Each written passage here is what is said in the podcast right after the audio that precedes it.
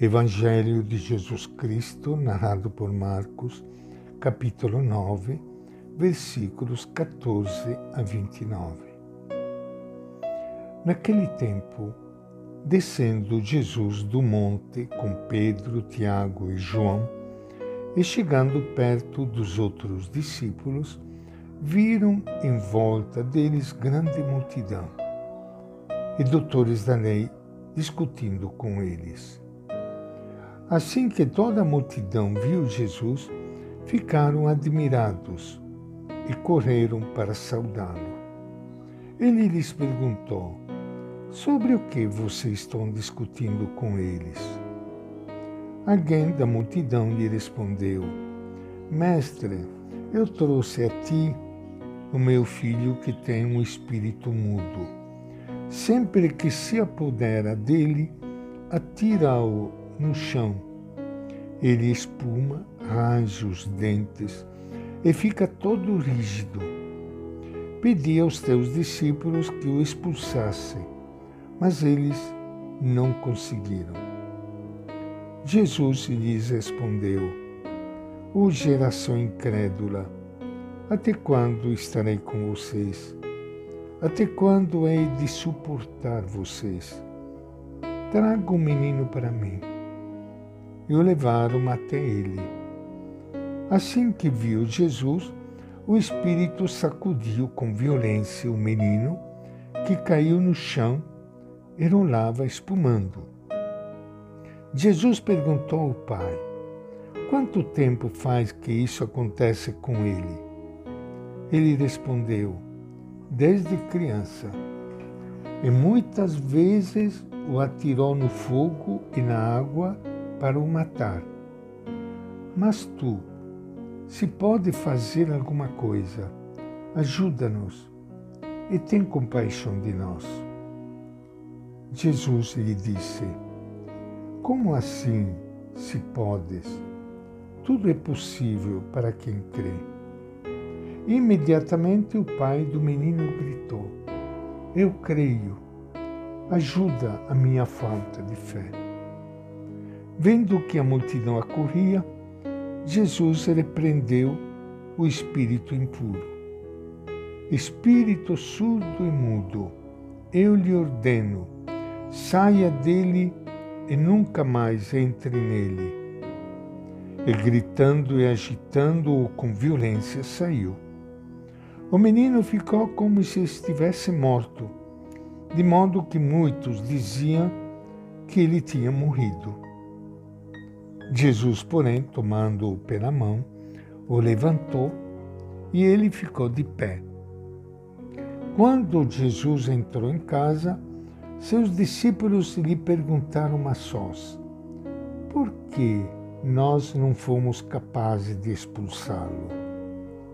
Jesus lhes respondeu: Essa espécie não pode sair de jeito nenhum a não ser pela oração.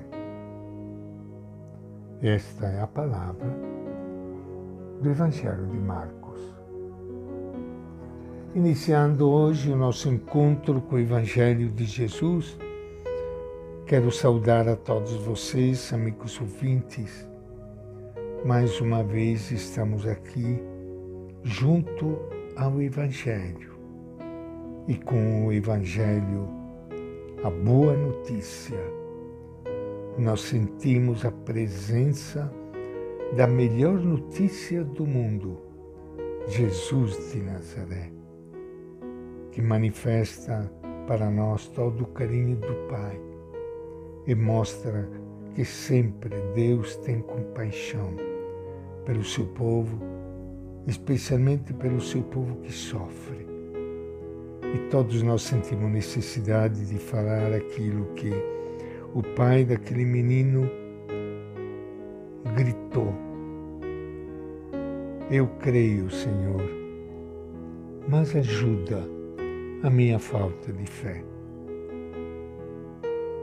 Na descida da montanha, Jesus encontrou muita gente ao redor dos discípulos. Um pai estava desesperado, pois um espírito mudo tinha tomado conta do filho. Ele tinha pedido aos discípulos para expulsá-lo, mas estes não foram capazes. Jesus ficou impaciente e disse: Até quando vou aguentar esta geração sem fé? Traga o menino aqui. Jesus pergunta a respeito da doença do menino. Pela resposta do pai, Jesus fica sabendo que o menino, desde pequeno, tem uma doença grave que o coloca em perigo de vida.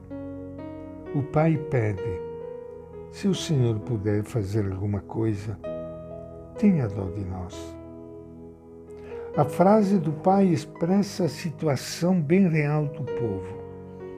Tem a fé abalada, está sem condições de resolver os problemas, mas tem muito boa vontade de acertar.